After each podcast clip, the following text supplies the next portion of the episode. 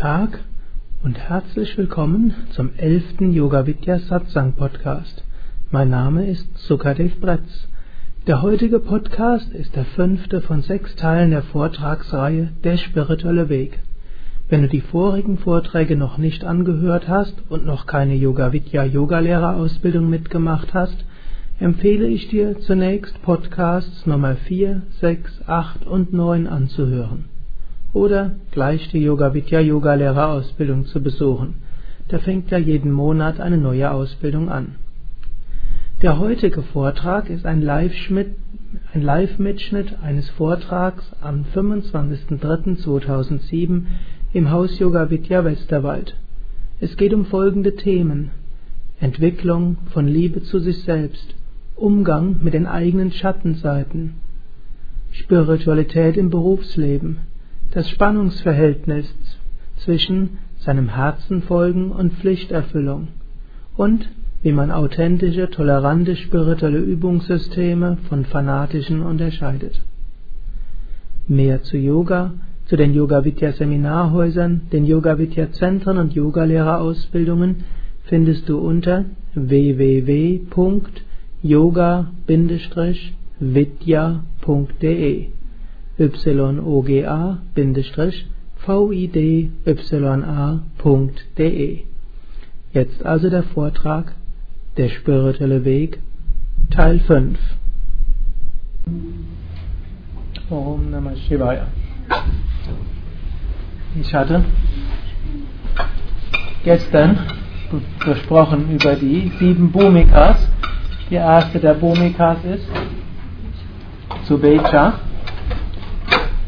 Suche nach Wahrheit erwachen die vier Eigenschaften eines Schülers, die Sadhana Chatushtaya. Wie heißen die vier? Vairagya, hm? Wunschlosigkeit, erwacht letztlich die Überzeugung, dass Erfüllung äußerer Wünsche einen nicht dauerhaft zufrieden macht. Dann Viveka, die Unterscheidungskraft, Jetzt die Unterscheidungskraft zwischen dem Ewigen und dem Vergänglichen, die Unterscheidungskraft zwischen dem Selbst und dem Nicht-Selbst, die Unterscheidungskraft zwischen dem, was einen wirklich glücklich macht und dem, was vielleicht vergnüglich ist, aber einem nicht unbedingt glücklich macht. Das dritte ist Mumukshutva, der Wunsch nach Befreiung. Und das vierte ist Wunsch, man kann Wunsch nach Befreiung, nach spiritueller Entwicklung, nach Einheit, nach Frieden, nach etwas Spirituellem, nach etwas, was in einem nicht mehr weggenommen werden kann, was den Tod überdauert, wie auch immer wir das ausdrücken wollen. Alles steckt in Mumukshutva drin. Letztes ist Shatsampat, die edlen Tugenden der Gleichmut und der geistigen Stärke. Diese erwachen in Subecha Irgendwann kommen wir in die nächste Stufe, die heißt, wer lesen kann, hm? Vicharana. Vicharana, Vicharana, rechtes Streben. Wir suchen nicht einfach nur, sondern wir gehen jetzt auch einen Weg. Wir praktizieren, machen Sadhana, spirituelle Praktiken. Deshalb sind wir dann genannt Sadhaka. Und Dort gilt es zum einen auch die vier Eigenschaften weiter zu entwickeln, auch bewusst zu entwickeln, die Vairagya zu fördern, auch durch Viveka, Unterscheidungskraft. Wir müssen nicht jeden Fehler machen, den andere auch begangen haben. Wir können auch lernen aus den Fehlern von anderen. Wir können auch vorausschauend überlegen, führt das zum gewünschten Ziel oder auch nicht. Das ist ja der große Vorteil von Menschen, hm, wir müssen nicht einfach nur unseren Instinkten folgen, wir müssen nicht einfach nur unseren Gewohnheiten folgen, wir können auch mit unserem Verstand fragen und wir haben auch einen Zugang zur Intuition, hm, zu der wir uns auch öffnen können, die uns hm, auch von einer höheren Warte Führung geben kann. Dann gilt es auch, Shatsampat zu entwickeln, die edlen Tugenden von Gleichmut und geistiger Stärke und den Wunsch nach Befreiung, Erleuchtung, spirituellem Wachstum zu kultivieren. Bei all dem gibt es viele Paradoxien auf dem spirituellen Weg. Zum einen ist es durchaus wichtig, die, sich der Dringlichkeit der spirituellen Entwicklung bewusst zu machen. Wir wissen nicht, ob wir heute Nachmittag noch leben, als ein Beispiel. Und so sollte man sein Leben auch so leben, dass man es nicht bedauern würde, wenn man den morgigen Tag nicht mehr erlebt.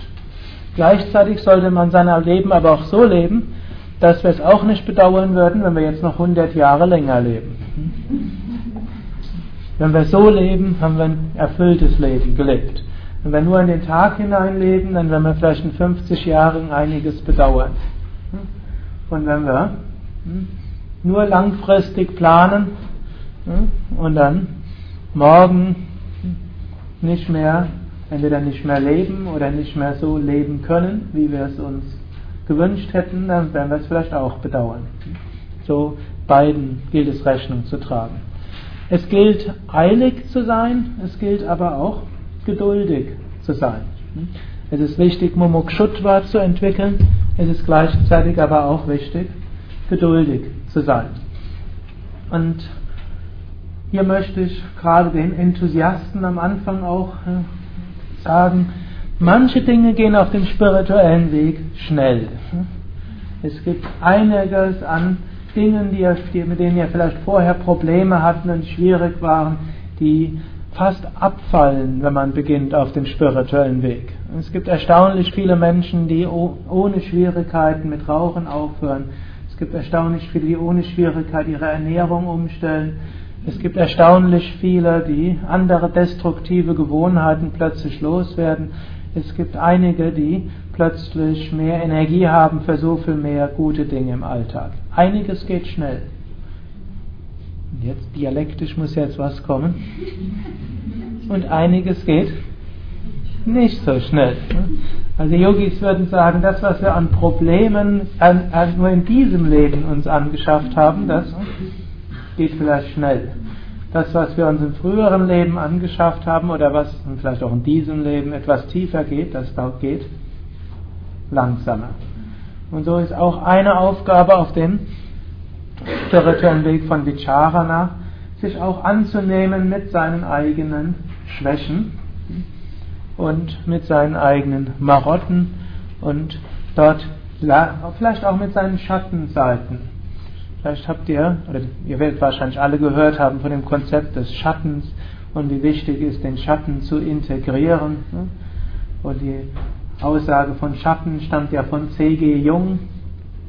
Und C.G. Jung hat dort eigentlich zwei verschiedene Schattenseiten unterschieden, mindestens in seinen späteren Schriften.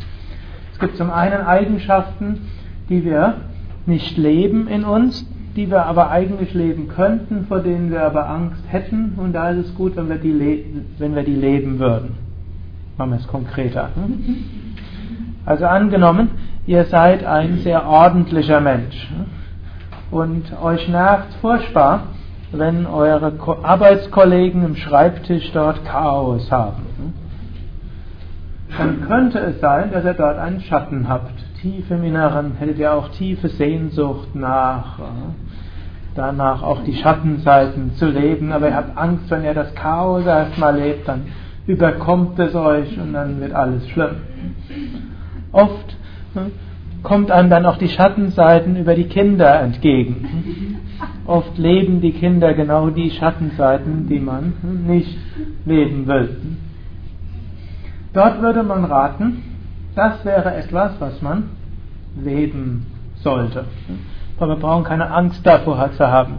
Ich kann mich erinnern, ich hatte mal eine Teilnehmerin, die eine Yogalehrerausbildung gemacht hat und dann mal bei einem Weiterbildungsseminar ihr Leid geklagt hat von ihren Kindern. Dass sie ihr Zimmer nicht aufräumen würden, dass sie, dass alles Chaos und so viel Energie würde dort draufgehen. Morgens wird sie so viel spirituelle Praktiken machen. Und dann wird sie zur Arbeit gehen und das wäre auch alles okay, aber mit den Kindern wäre alles schlimm. Und dann kam, habe ich so ein bisschen mit ihr gesprochen und dann kam eben raus, sie war so eine, die alles ordentlich hatte. Weil bei ihrem Arbeitsplatz war sie eben Vorgesetzte und hat, konnte sie ihre Vorstellung von Ordnung auch durchsetzen. Aber bei Kindern hat das nicht so geklappt. Und da habe ich ihr so geraten, sie sollte nach Hause gehen, in ihr Schlafzimmer gehen, alle Schubladen nehmen, ausräumen, gleichmäßig um ihr Bett verteilen. Und außerdem sollte sie bei ihrer Yoga-Praxis eine Asana bewusst falsch machen.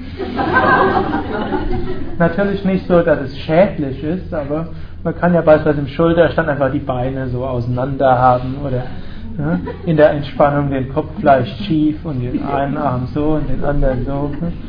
Natürlich nicht in der Vorwärtsbeuge ein Rundkreuz machen. Also das, was nicht schädlich ist, aber doch irgendwie. Und einmal die Woche sollte sie die Asanas bewusst ganz falsch machen. Und sie hat das auch gemacht. Nicht immer setzen ja Menschen die Ratschläge um, die man gibt, aber sie hat es ausprobiert. Und beim nächsten Weiterbildungsseminar hat sie mir erzählt, der Ratschlag hätte Wunder bewirkt. Zum einen bei ihren Kindern. Als die Kinder gesehen haben, Mami hat das Schlafzimmer so unaufgeräumt. Sie haben sofort ihr eigenes Zimmer aufgeräumt. Es hat Wunder für sie selbst bewirkt. Plötzlich hat sie eine kreative Ader in sich entwickelt. Es hat sogar Wunder bei ihrem Job bewirkt. Sie hat die eigentlich langfällige äh, Beförderung gekriegt. Sie hat gemeint, ihre ganz diszipliniertes würde am Arbeitsplatz gut ankommen, aber irgendjemand mag sie nicht, deshalb wird sie nicht befördert. Aber hm, die hm, irgendwo zwei Ebenen höher hatten die gedacht, das ist zwar nett, aber das kann man eigentlich Menschen in größerem Maße nicht zumuten, so eine hm, Kontrolliere, Kontrollierfreak. Und nachdem sie dann dort so ein bisschen auch entspannt hatte, hat sie, hat sie dann sofort von ihrer fachlichen Fähigkeit war sie gut, auch, aber irgendwo hat man gedacht, so jemand, das kann nicht gut gehen auf die Dauer für die. Vor allem, wenn man dann andere Teamleiter hat, die unter ihr arbeiten sollen, die sollen ja auch ihre Freiheiten haben. Also, das ist ein Beispiel für einen unterdrückten Schatten, den man leben sollte. Übrigens, wenn ihr jetzt ordentliche Menschen seid und euch nicht stört, wenn euer Nachbar hm, oder euer Arbeitskollege unordentlich ist, solange es euch nicht selbst direkt behindert, dann habt ihr dort keine Schattenseite, da braucht ihr jetzt auch nicht euren Schreibtisch auszuräumen. Aber wenn jemand etwas tut, was eigentlich nicht wirklich ethisch verwerflich ist, aber euch sehr stört, habt ihr vielleicht irgendeine Schattenseite, wo man überlegen könnte, hm, sollte man die nicht mal leben. Könnte auch sein, wenn ihr ein Chaotiker seid, aber euer Arbeitskollege hm, nervt euch furchtbar, weil der alles so hm, ganz ete petete hat, habt ihr vielleicht auch eine Schattenseite. Vielleicht sollt ihr schauen, ob ihr eure Ordnung auch mal anders leben könnt, anstatt sie zu bekämpfen in anderen.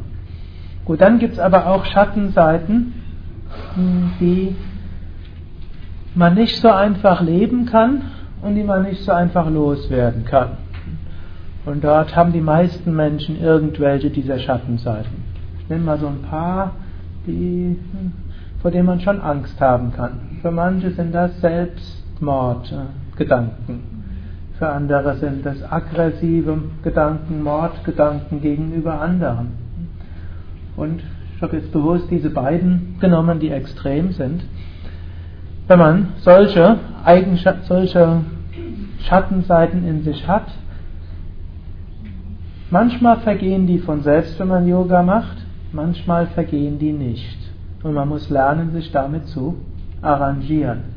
Diese sollte man nicht leben im Sinne von sie ausleben. Man sollte lernen, diese Schattenseiten sind in mir drin, diese Fantasien kommen vielleicht öfters mal, aber ich werde sie nicht leben.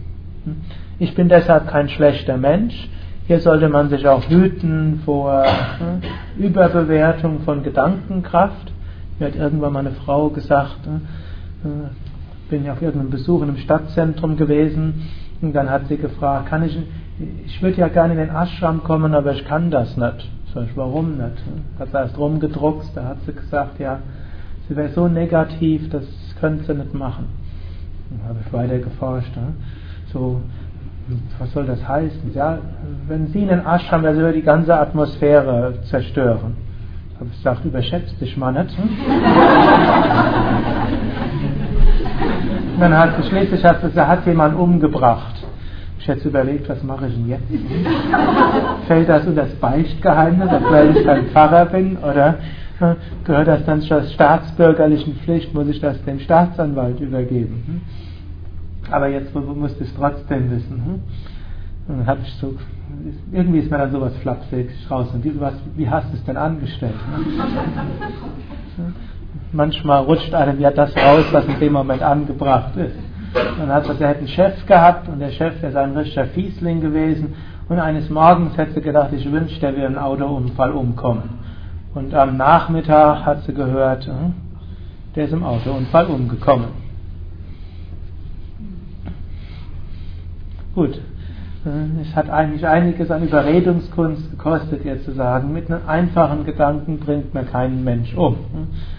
Wenn der so ein Fiesling war, dann haben vermutlich zum einen viele Menschen diese Gedanken gehabt, zum zweiten, solche Gedanken haben nicht solche Gedankenkraft. Das war einfach ein zufälliges Einhergehen von, von negativen Gedanken, die man hatte, Aggressionsgedanken und einem äußeren Ereignis, das passiert.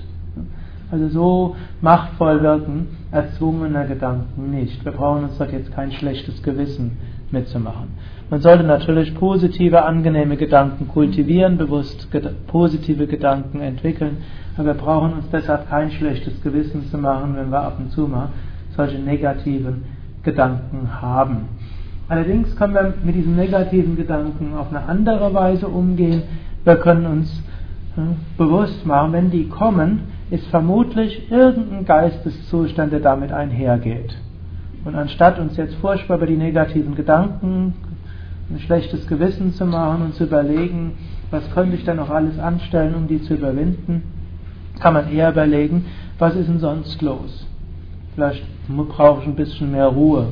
Vielleicht soll ich lernen, meine hm, Aggressivität anders zu leben. Und wenn da Gedanken sind, vielleicht gibt es irgendjemand, der Dinge tut, die nicht gut sind, und ich sollte mich dort geschickt mal hm, zur Wehr setzen. Wie auch immer. Hm, man kann das als Zeichen ansehen. Wir brauchen uns deshalb über uns selbst keine schlechten Gedanken zu machen. Hm, wir sollten kein schlechtes Gewissen haben. Wir könnten das aber vielleicht als ein Zeichen ansehen, irgendwo aktiv zu werden. Und mit der Zeit ist es sehr viel praktischer, diese destruktiven Schattenseiten als Anzeichen zu sehen für etwas anderes als äh, zum schlechten Gewissen oder auch äh, alles Mögliche anzustellen, dass sowas nie mehr auftaucht und dann als persönliche Niederlage zu empfinden, wenn sie doch auftauchen. Also eine Aufgabe auf Vicharana ist, sich selbst anzunehmen, wie wir sind, lernen, mit uns selbst umzugehen, schrittweise, zu wissen, die Erleuchtung kommt vermutlich nicht an einem Tag. Und es wird nicht so sein, dass wir jetzt ein paar Jahre nur durchhalten müssen, wenn wir eines Morgens aufwachen, alle Probleme sind verschwunden und bis dahin nehmen wir alles andere in Kauf. Deshalb heißt es ja auch, der Weg ist das Ziel, auch wenn ich gestern oder vorgestern gesagt habe, dass ich nicht ganz so 100% mit diesem Aussage einhergehe, aber auf einer anderen Ebene stimmt es, wir sollten nicht jetzt alles in Kauf nehmen, um dann vielleicht in der nahen oder fernen illusorischen Zukunft plötzlich aufzuwachen, alle Probleme sind verschwunden, sondern zum spirituellen Weg gehört auch, dass wir lernen, ihn jetzt auch zu genießen, dass wir lernen, auch jetzt ein schönes Leben zu haben, ohne das Ziel in, aus den Augen zu verlieren. Auch wenn es ab und zu mal gilt, mal auch was Unangenehmes zu machen, hm, auch mal morgens früher aufzustehen, selbst wenn man dazu keine Lust hat, auch mal sich selbst zu beherrschen in vielerlei Hinsicht. Zu diesem Aspekt des, der Selbstannahme und des glücklichen Lebens eines spirituellen Wegs, nicht erst in Zukunft, sondern auch heute, gehört auch eben das Ausleben, das sattwige Leben der verschiedenen Bedürfnisse. Ich hatte dort gestern als Beispiel einige Aspekte von Karma, Sinnesbefriedigung, Befriedigung von emotionalen Bedürfnissen gesprochen. Ich will als Beispiel auch noch auf Artha eingehen, Wunsch nach Wohlstand, nach Reichtum, finanzieller Absicherung oder auch Ruhm und Macht. Solche Wünsche zu haben, zählt auch zu den sogenannten Purushatas. Die vier nennen sich die Purushatas, die Bestrebungen des Menschen. Und eigentlich die Bestrebungen, die es wert sind, verfolgt zu werden.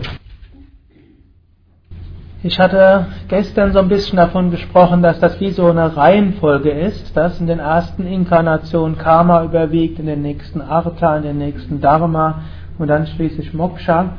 Auf einer Ebene stimmt das, auf einer anderen Ebene sollen wir es aber, dürfen wir es nicht so starr nehmen. Ne? Im gleichen Menschen kann man die eine Kategorie und die andere Kategorie mal wichtig werden und ne, auch als spiritueller Aspirant, wo Moksha eine große Rolle spielt, gibt es einige Aspiranten, die haben außer Moksha mehr Bedürfnisse auf der Karma-Ebene. Die sind nicht interessiert, reich zu werden und die Welt jetzt zu verbessern, ist nicht unbedingt auch so ihr Denken. So, sie wollen hm, vielleicht ein einfaches, angenehmes, gemütliches Leben haben und die kleinen Dinge genießen, aber auch zur Selbstverwirklichung. Und andere, gibt es, die wollen die Selbstverwirklichung, auf der anderen Ebene haben sie aber durchaus einen starken Ehrgeiz. Hm? Artha-Ebene ist stark. Gut, und bei vielen ist tatsächlich außer Moksha Dharma besonders stark. Es ist also auch wichtig, auf welcher Ebene sind ansonsten meine Bedürfnisse wirklich stark. Und wenn sie dort nicht besonders stark sind, dann brauchen wir auch nicht zu viel auf der Ebene zu tun. Also angenommen, hm, auf der Artha-Ebene ist ein starker Ehrgeiz da. Da spricht auch nichts dagegen, diesem Ehrgeiz nachzugeben. Wenn man dann nämlich den Ehrgeiz im Beruflichen keinen Ausdruck gibt, dann manifestiert er sich oft dann im Spirituellen. Und dann will man vor anderen prahlen, wie viel Pranayama man macht und wie großartig man die Bhagavad Gita auswendig gelernt hat und wie viele Tage man gefastet hat. Also wenn man ein gewissen, gewisses Bedürfnis nach Anerkennung hat, dann sollte das am besten im beruflichen befriedigt werden und nicht in den spirituellen Praktiken. Jetzt gilt es auch, die Bedürfnisse auf sattwige Weise zu befriedigen und im beruflichen heißt das in jedem Fall auf ethische Weise. Tamasige Befriedigung von beruflichem Ehrgeiz würde heißen, über Leichen zu gehen und nach mir die Sintflut, Hauptsache, ich komme hoch. Rajasik ist auch eine gewisse Rücksichtslosigkeit, wo es einem hauptsächlich um einen selbst geht, aber es ist wenigstens nicht zerstörerisch, wie das Tamasige. Gut, Tamasik ist aber auch noch ein anderen, das heißt ohne Sinn und Verstand. Man bemüht sich auf alle Weise, auf alle möglichen Weise, aber ist gänzlich ungeschickt. Also auch das ist eine Manifestation von auf tamassige Weise seinen beruflichen Ehrgeiz befriedigen zu wollen. Also man muss, Yoga heißt Geschick im Handeln und so gilt es auch im beruflichen natürlich geschickt vorzugehen. Wenn man beruflichen Ehrgeiz hat, dann ist ein bisschen Rajas natürlich immer dabei. Und Rajas, wenn man viel hat, wird durchaus am besten im beruflichen dann auch ausgelebt wie ich gestern gesagt habe, es wäre wünschenswert, wenn es mehr Aspiranten gäbe, die auch ein bisschen beruflichen Ehrgeiz hätten. Es wäre gut für den Planeten, wenn mehr spirituelle Menschen Vorstandsvorsitzende von internationalen Konzernen wären. Es wäre auch gut, wenn mehr Ministerpräsidenten und äh, Bundeskanzlerpräsidenten spirituelle Aspiranten wären. Allerdings, dazu braucht es schon einen gewissen Ehrgeiz und da muss man auch einiges an Schlägen aushalten können. Vermutlich, um Politiker zu sein, ist eine der wichtigsten Eigenschaften welche? Bitte? Ein dickes Fell. Bereitschaft, getreten, geschlagen, geprügelt, ungerecht angeklagt zu werden, trotzdem freundlich lächeln. Kritik, äh, auf Kritik zu, irgendwo die ernst zu nehmen, aber trotzdem da weder aggressiv zu reagieren noch hm, deprimiert zu sein. Gut, manche halten das nur deshalb aus, weil sie auf diese Weise hm, ihr Machtbedürfnis befriedigen und sie nehmen vieles in Kauf dafür. Und das ist manchmal das Problem bei spirituellen Aspiranten. Warum soll ich mir das antun? dann ist es manchmal so, dass die Politiker weiter dranbleiben, die sowas aushalten, mehr für Machtbedürfnis. Und manchmal ist es so, dass dann die Politiker, die begonnen haben, in die Politik zu gehen, um wirklich was Gutes zu bewirken, dass die sagen, warum soll ich mir das antun? Glücklicherweise gibt es aber auch heute eine Reihe von Politikern, die diesen Anfangsidealismus, den sie überhaupt in die Politik gebracht haben, auch heute noch haben, halt lernen müssen, die, das Spiel der Politik durchaus zu spielen. Jetzt im Beruflichen gilt bei all dem aber Sattva und dazu gehört insbesondere die Ethik. Also wenn man einen Beruf hat, wo man viel betrügen muss, dann sollte man den Beruf wechseln wenn man einen Beruf hat, der bedingt, dass man andere hm, bewusst schädigt oder auch größere Schädigungen in einem Übermaß gegenüber Umwelt oder anderer Lebewesen in Kauf nehmen muss, sollte man auch den Beruf wechseln. Ich gebe ein Beispiel, das ich gerne gebe, ist, ich, in einer der zweijährigen Ausbildungen, die ich ganz am Anfang in Frankfurt gegeben hatte, gab es einen Teilnehmer, der war Metzgermeister. Gut, er hat relativ bald gemerkt, er kann nicht weiter töten und er kann auch nicht weiter töten lassen. Das äh, geht nicht. Gut, und das war auch dann für ihn richtig beruflich schwierig. Er hatte nur einen Hauptschulabschluss, ansonsten war er Metzgermeister. Als Metzgermeister hatte er einen guten Beruf und ein gutes Ansehen und konnte auch gut verdienen. Aber ja, was kann ein Metzgermeister sonst machen? Gut, er hat dann, wurde dann eben arbeitslos, hat eine Umschulung bekommen und damals, vor 15, 16 Jahren, wurde man grundsätzlich in Internetdesigner oder Netzwerkadministrator umgeschult. Und hm, eigentlich eine ganze Weile ist er arbeitslos geblieben, aber die Geschichte hat glücklicherweise ein Happy End. Er hat dann wieder einen guten Job gefunden, tatsächlich als Netzwerkadministrator, hat sich danach auch selbstständig gemacht und dann wieder gut verdient auch. Aber erstmal muss er bereit sein, das dort Einbußen zu nehmen. Und es gibt aber also es gibt manche Berufe, die kann man als spiritueller Aspirant meiner Ansicht nach nicht ausführen. Es gibt andere Berufe, die sollte man anders ausführen. Ich kannte zum Beispiel einen Rechtsanwalt, der auch sehr spirituell war und er hat gesagt, er nimmt keinen Fall an, von dessen, wo er der, von der Unschuld seines äh, Klienten nicht überzeugt ist. Und das macht er schon seit vielen Jahren. Und deshalb gewinnt er relativ gut vor Gericht. Denn das hat sich rumgesprochen. Die Richter, wenn sie wissen, da ist, ein, da ist dieser Rechtsanwalt, der hat hohe ethische Ideale, wenn der einen übernimmt, man weiß zwar nicht sicher, ob sein Klient ihn betrügt, das kann ja auch sein, aber es ist sehr viel geneigter, ihm zu glauben, als einem anderen, wo man annimmt, der verdreht, versucht einfach nur Rechtsverdreher zu sein. Und so er, war er sehr gut nachgefragt und hat auch gut verdient. Aber er sagt, manchmal muss er dann Dinge ablehnen.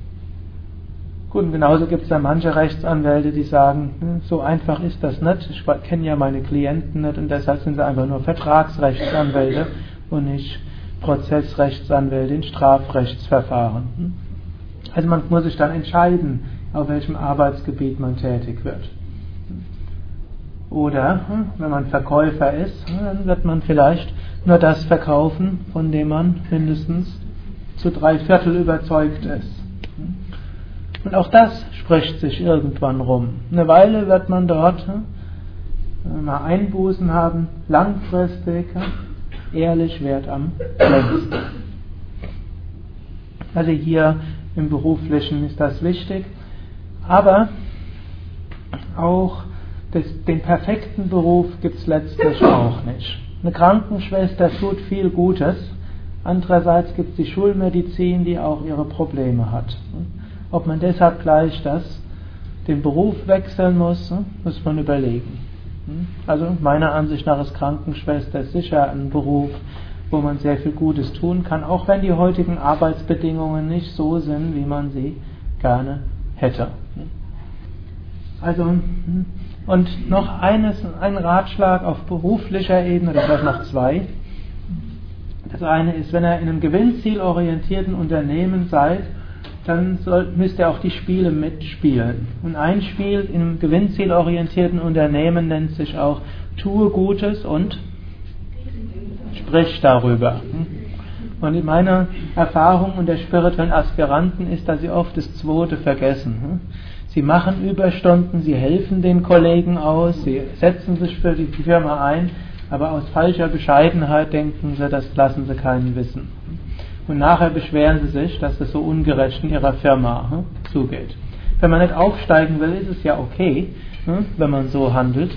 Aber ich meine, es ist gut auch aufzusteigen. Ich hatte irgendwann mal eine Lehrerin gefragt, ihr sei der Direktorenposten angeboten worden, ob sie das machen sollte. Gut, ich habe hier ein paar Fragen gestellt und eigentlich gab es nur einen Grund, weshalb sie das nicht machen wollte.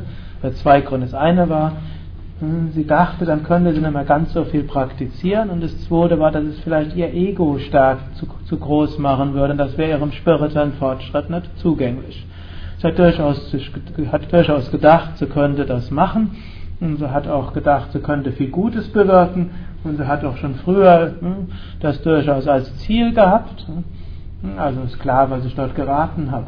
Wenn du jetzt Schulleiterin bist, dann kannst du Kinder-Yoga dort einführen, du kannst viel Gutes bewirken, du kannst viel mehr für die Kinder tun, als du jetzt machen kannst.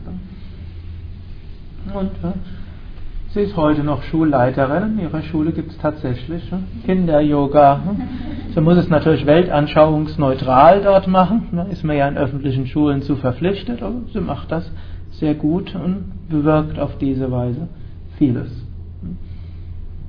Also dort nicht falsche Bescheidenheit üben, sondern hm, wir wollen in der Welt helfen. Dazu gilt es geschickt zu handeln. Dazu muss man manchmal seine Demut überwinden. Man kann ja sagen, ich tue es als Instrument in den Händen des Göttlichen. Wenn ich dann gelobt werde, dann ist es Gott, der durch mich hindurchwirkt. Und so, ne, und dann kann man auch zum Wohl von dem, dem Ganzen, können wir auch durchaus bekannt machen, was wir so getan haben. Und wir können über uns selbst lächeln, dass wir jetzt so tun, als ob es uns darum ganz besonders geht. Aber eigentlich machen wir es als Dienst. Dharma ist die dritte der Bedürfniskategorien. Und Dharma heißt zum einen seine Talente leben und seine Talente entfalten. Dharma heißt auch etwas Gutes für andere tun. Wenn man Glück hat, funktioniert das auch im Rahmen des Beruflichen. Wenn man Glück hat, bringt der Beruf einem zum einen die geldlichen Mittel, dass man das hat, was man so für seine sinnlichen Bedürfnisse braucht, Karma. Man kriegt dort die Anerkennung, die man vielleicht als Bedürfnis hat. Und man tut auch etwas Gutes für andere und man kann seine Talente gut einsetzen. Nicht immer funktioniert das. Meiner Ansicht nach ist es auch okay, wenn man einen Beruf hat, der einem einfach die Brötchen verdient. Und man engagiert sich vielleicht in der Freizeit in einigen gemeinnützigen, an gemeinnützigen Vereinen, karitativer Vereinigung oder in Politik oder Ökologiebewegung oder einfach in der Nachbarschaft, um dort etwas Gutes zu tun. Oder als Yogalehrer oder künftige Yogalehrer, Lehrerin. Damit lebt man dann vielleicht zum einen seine, hm, das aus, was man tun kann für andere und man lebt vielleicht auch aus, was man hm, an Talenten hat. Also heute ist ja oft das Ideal, dass der Beruf also wohl für Karma, Artha als auch Dharma ist, aber bei manchen ist das auch getrennt und auch in einem reinen, in einem Beruf, in einem rein gewinnzielorientierten Unternehmen, auch das kann man spiritualisieren. Auch dort können wir sagen, ich verdiene Geld, ein Teil davon gebe ich in karitative Organisationen oder spirituelle Organisationen oder einfach, dass ich dann auch praktizieren kann und eine Yogalehrerausbildung finanzieren kann oder Wochenendseminare oder auch im Beruf, auch in einem Beruf, im ganz banalen, wo man als was, Finanzbuchhalterin in einem Parfümunternehmen ist oder was, irgendeinem Maschinenbauunternehmen ist jetzt weder ethisch verwerflich noch etwas, wo man der Menschheit was Großartiges Gutes tut.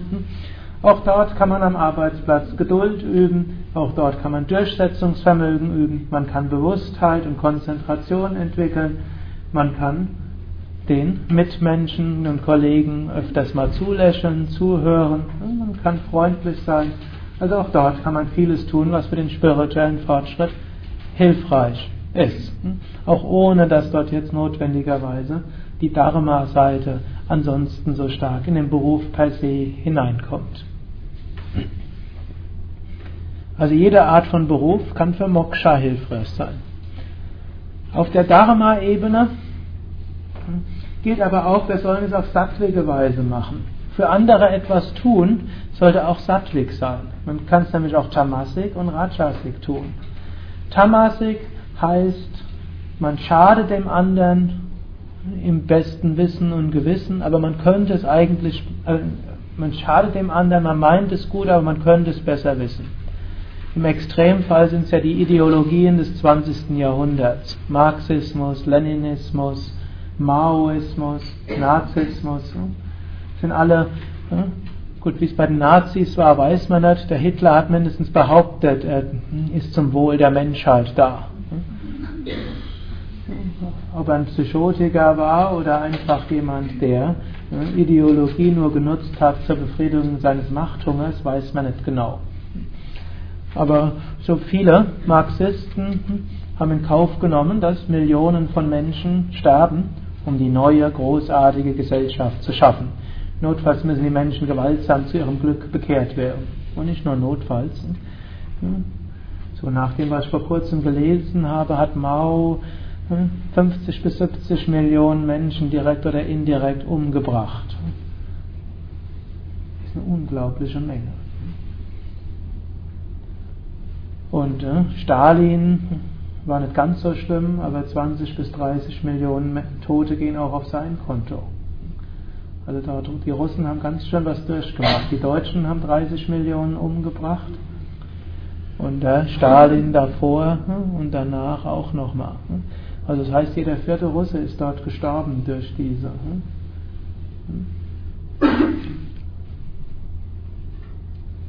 Im, so sollten wir uns auch bewusst sein. Also man kann auch anderen etwas Gutes antun und sie damit zerstören. Das ist vermutlich jetzt in unserer Gesellschaft nicht das ganz große Problem.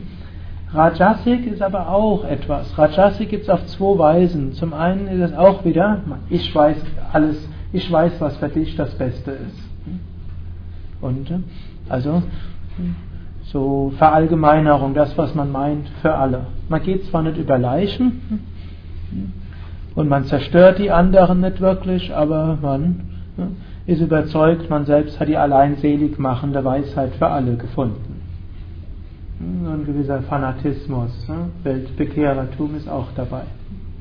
So einfach ist es nicht, sondern sattwige Weise zum Wohl anderer da zu sein, aber zu wissen, jeder Mensch hat seine eigene Wahrheit und das, was man heute weiß, hm, mag morgen vielleicht auch schon abgewandelt werden müssen. Und alles, was wir tun, sollten wir mit Mitgefühl tun und nicht denken, alles hängt nur von mir ab, wir sind ein Teil des kosmischen Ganzen. Dann ist es eher Sattvik. Da muss man auch mal sich engagieren, wie man zum Beispiel beim einem Mahatma Gandhi dort gesehen hat. Und das, da kann man auch die, die diejenigen, die für ein Unrecht stehen, ganz schön nerven. Aber der Gandhi hat auch sein Buch gesagt, die Suche nach der Wahrheit. Er hat nie gesagt, er hat sie endgültig gefunden. Aber weiter nach der Suche nach der Wahrheit. Er hat auch öfters mal seine Ansichten ein bisschen geändert und immer wieder weiterentwickelt. Das ist also hier Sattvik. Das ist auch das nächste seine Neigung, seine Talente zu entwickeln, können wir auch Sattvik, Rajasik und Tamasik tun. Tamasik würde zum Beispiel heißen, seine Aggressionen zu leben und andere damit wirklich schädigen. Im schlimmsten Fall bis zu Mord. Rajasik heißt dort auch eine gewisse Rücksichtslosigkeit. Jetzt bin ich dran, was jetzt meine Kinder, Partner und Eltern davon halten, ist mir vollkommen egal. Also Eltern hängt jetzt davon ab. Auf eine gewisse Weise muss der junge Mensch auch mal rücksichtslos gegenüber den Eltern sein, sich abnabeln. Das ist heutzutage, ich glaube, allen klar. Und viele von euch sind Eltern, manche von euch sind Eltern, die haben jetzt Kinder, die zwischen 16 und 25 sind und hätten es vielleicht dass ihre, gerne, dass ihre Kinder sich etwas schneller abnabeln würden. Das ist heutzutage das größere Problem. Ich habe gerade vor kurzem mal gelesen, ein Grund, weshalb Deutschland so wenig Kinder kriegt, ist, dass die, dass die Menschen im zeugungsfähigen Alter zwischen 20 und 30 so gerne bei den Eltern bleiben und dass zum einen das Zuschusssystem auch so ist, dass das noch dazu unterstützt. Eltern kriegen nämlich Kindergeld, sofern ihre Kinder bei ihnen wohnen und verschiedenes andere. Und in anderen Ländern wie Finnland oder Frankreich wird im Gegenteil gestützt, dass Kinder mit 18 das Zuhause verlassen. Ich meine, es muss auch not, nicht notwendigerweise so. Ein drei Generationen Haushalt hätte auch was Gutes. Ne? Ist eigentlich das, was Menschen in früheren Zeiten auch hatten. Aber gut, wenn Eltern pflegebedürftig sind, haben hm, Kinder oft auch irgendwelche Verpflichtungen. Wie die konkret sind, hängt dann auch von der Situation ab. Also jetzt nur das zu tun, was man im Herzen hat, rücksichtslos gegenüber anderen sein, ist auch nicht das A und O. Und diejenigen, die so 100, das hundertprozentige seinem eigenen Herzen folgen, propagieren, müssen wir mal deren Leben anschauen. Es gibt so einen Autor, den ich eigentlich von seinen Büchern sehr mag. Hm, wunderschöne Bücher geschrieben, aber wenn man seine Biografie liest, dann denkt man, so will man nicht sein, ganz sicher nicht. Ich werde jetzt nicht mehr sagen, aber im Internet könnt ihr darüber nachlesen. Also hm, Rajasiges, immer Folgen seines Herzens, äh, ist nicht notwendigerweise etwas, was das eigene Leben und das Leben von anderen wirklich so hm, positiv stimmt. Sattwigerweise das Leben mit Rücksicht gegenüber anderen und auch Halten durchaus einiger Verpflichtungen, auch wenn man manchmal, hm, wenn es manchmal Brüche geben muss und man auch mal aus einer schwierigen Situation einfach rauskommen muss und das auch mal vorübergehend verletzend sein muss. Also ihr seht, hm, dadurch, dass ich immer mal das eine, mal das andere sage, mir ständig widerspreche, hm, zeige ich, will ich euch durchaus zeigen, der spirituelle Weg macht das Leben nicht einfach. Er macht ihn sinnvoll und bringt ihn auf eine andere Ebene. Wir lernen es bewusster zu leben, aber hm, Yoga hat nicht Antworten auf alle Fragen, im Leben, aber gibt einem Kriterien, wie man vielleicht selbst zu Antworten kommen kann. Der letzte Aspekt vom Leben von Bedürfnissen ist auch Leben von Moksha und auch das können wir Sattvik, Rajasik und Tamasik tun. Da will ich dann im nächsten Vortrag etwas drauf eingehen. Ich will es nur jetzt schon sagen, auch spirituelles Leben ist nicht immer nur Sattvik. Wir kennen das alle. Hm? Islamistische Fanatiker, Selbstmordanschläge, um in den Himmel zu kommen und aus der Welt einen besseren Ort zu machen. Religionskriege im Mittelalter, eigentlich nicht weniger im Mittelalter, sondern der beginnenden Neuzeit, 30-jähriger Krieg, 40 Prozent der deutschen Bevölkerung umgebracht. Wäre so, wie wenn es heute einen Krieg gäbe, der, wo 35 Millionen Deutsche umkommen. Dagegen war der Zweite Weltkrieg gar nichts. Wobei der für die Deutschen ja nicht so schlimm war wie eben für Russen und Polen, wo ja die Deutschen ganz furchtbar gehaust haben. Es ist ein der ganz großen Wunder, dass die Russen und Polen heute ein positives Deutschlandbild haben. Also was dort letztlich die Generation unserer Eltern und Großeltern gemacht hat, auch wenn es natürlich keiner war, wenn man nachfragte. Und das war nicht nur ein Dutzend Leute, war schlimm.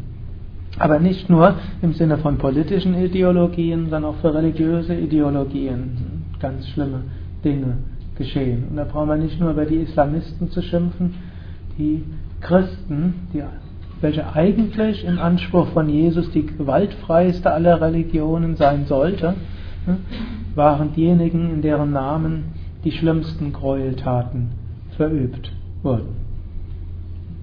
Und hier müssen wir auch aufpassen, Spiritualität muss auch sattwig gelebt werden. Nicht tamasik, nicht zerstörerisch, nicht fanatisch. Ne.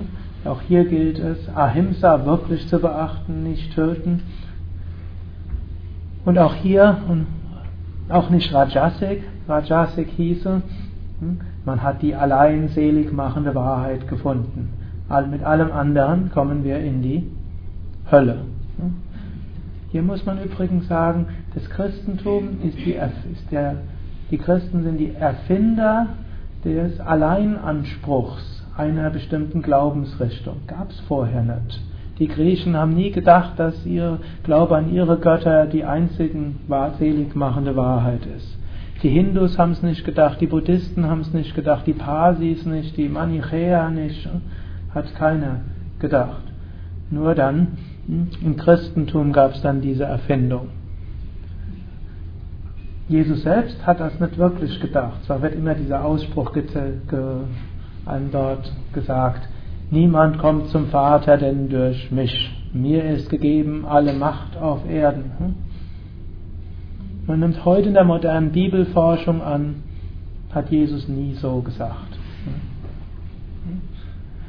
Die Evangelien haben eine langjährige Entstehungsgeschichte. So von manchem nimmt man an, hat er so oder ähnlich tatsächlich gesagt. Und anderes hat man, wurde ihm irgendwann gegen Ende des ersten Jahrhunderts in den Mund gelegt. Gut, das ist, hm, also wenn man denkt, meine Glaubensweise ist die allein selig machende, das ist Rajasik. Glücklicherweise denken das heute auch die, mindestens die offiziellen Kirchen nicht mehr. Hm, der vorige Papst, Johannes Paul II., hatte mehrere ganz große Änderungen gemacht. Also der Vorherrscher im Zweiten Vatikanum wurde schon gesagt, auch Protestanten können in den Himmel kommen. Bis zum Zweiten Vatikanum hat, war offizielle Doktrin des Katholizismus, jeder, der nicht katholisch ist, kommt in die Hölle. Zweites Vatikanum hat schon gesagt, äh, Protestanten kommen auch in den Himmel, jede, alle Christen können in den Himmel kommen, in die Erlösung erreichen und eventuell auch Angehörige anderer Religionen.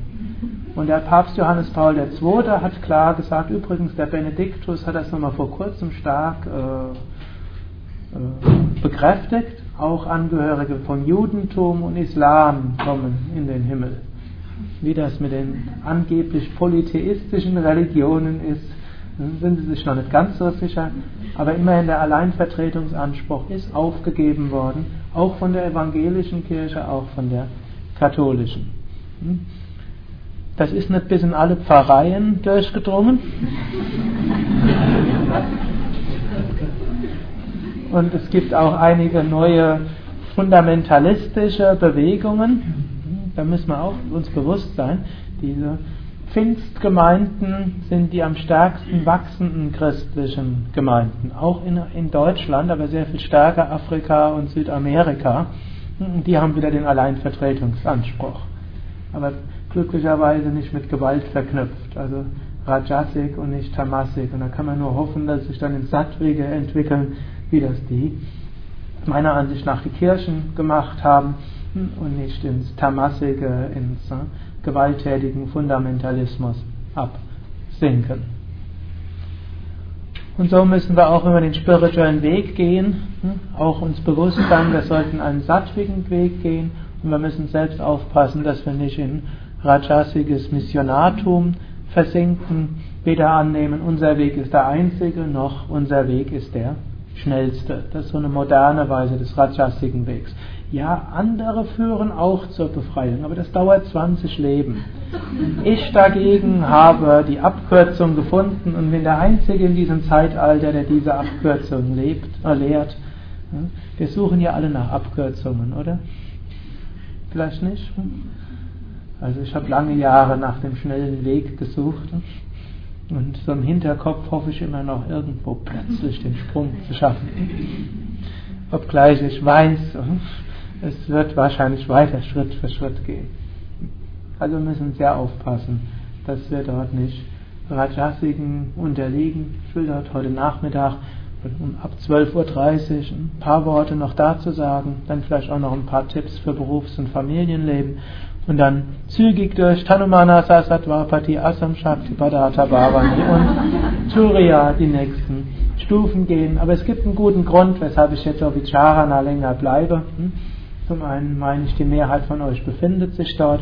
Zweitens, ab Tanumanasa wird es leichter. Und drittens, wir haben auch Wochenenden, wo wir mehr über die höheren Stufen sprechen, insbesondere die schweigenden Meditations-Intensivwochenenden, wo man mehr darüber spricht, wie ist es, auf Tanumanasa Sattvapati oder Asam Shakti sich zu befinden. Ariam.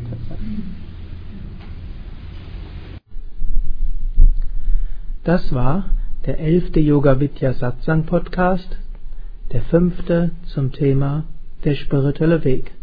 In den nächsten eins bis zwei Wochen folgt dann der sechste und letzte Teil zu diesem Thema. Übrigens, vieles zum spirituellen Weg findest du auch in meinem Buch Die Yoga-Weisheit des Patanjali für Menschen von heute. Dieses Buch und viele weitere Bücher und CDs rund um den Yoga-Weg findest du unter www.yoga-versand.de Und natürlich gibt es in den Yoga Seminarhäusern und Zentren viele Seminare und Kurse zu allen Aspekten von Yoga,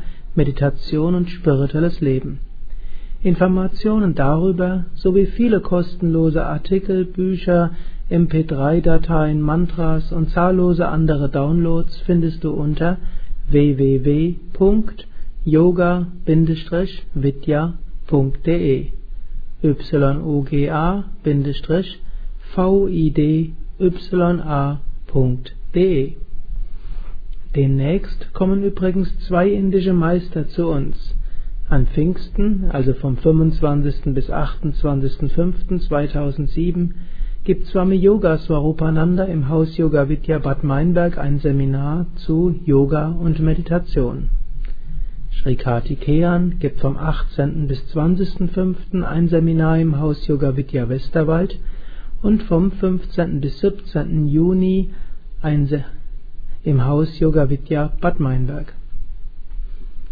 Wenn du noch nie in einem Yoga Vidya Seminarhaus warst, mach doch mal ein Seminar bei uns mit.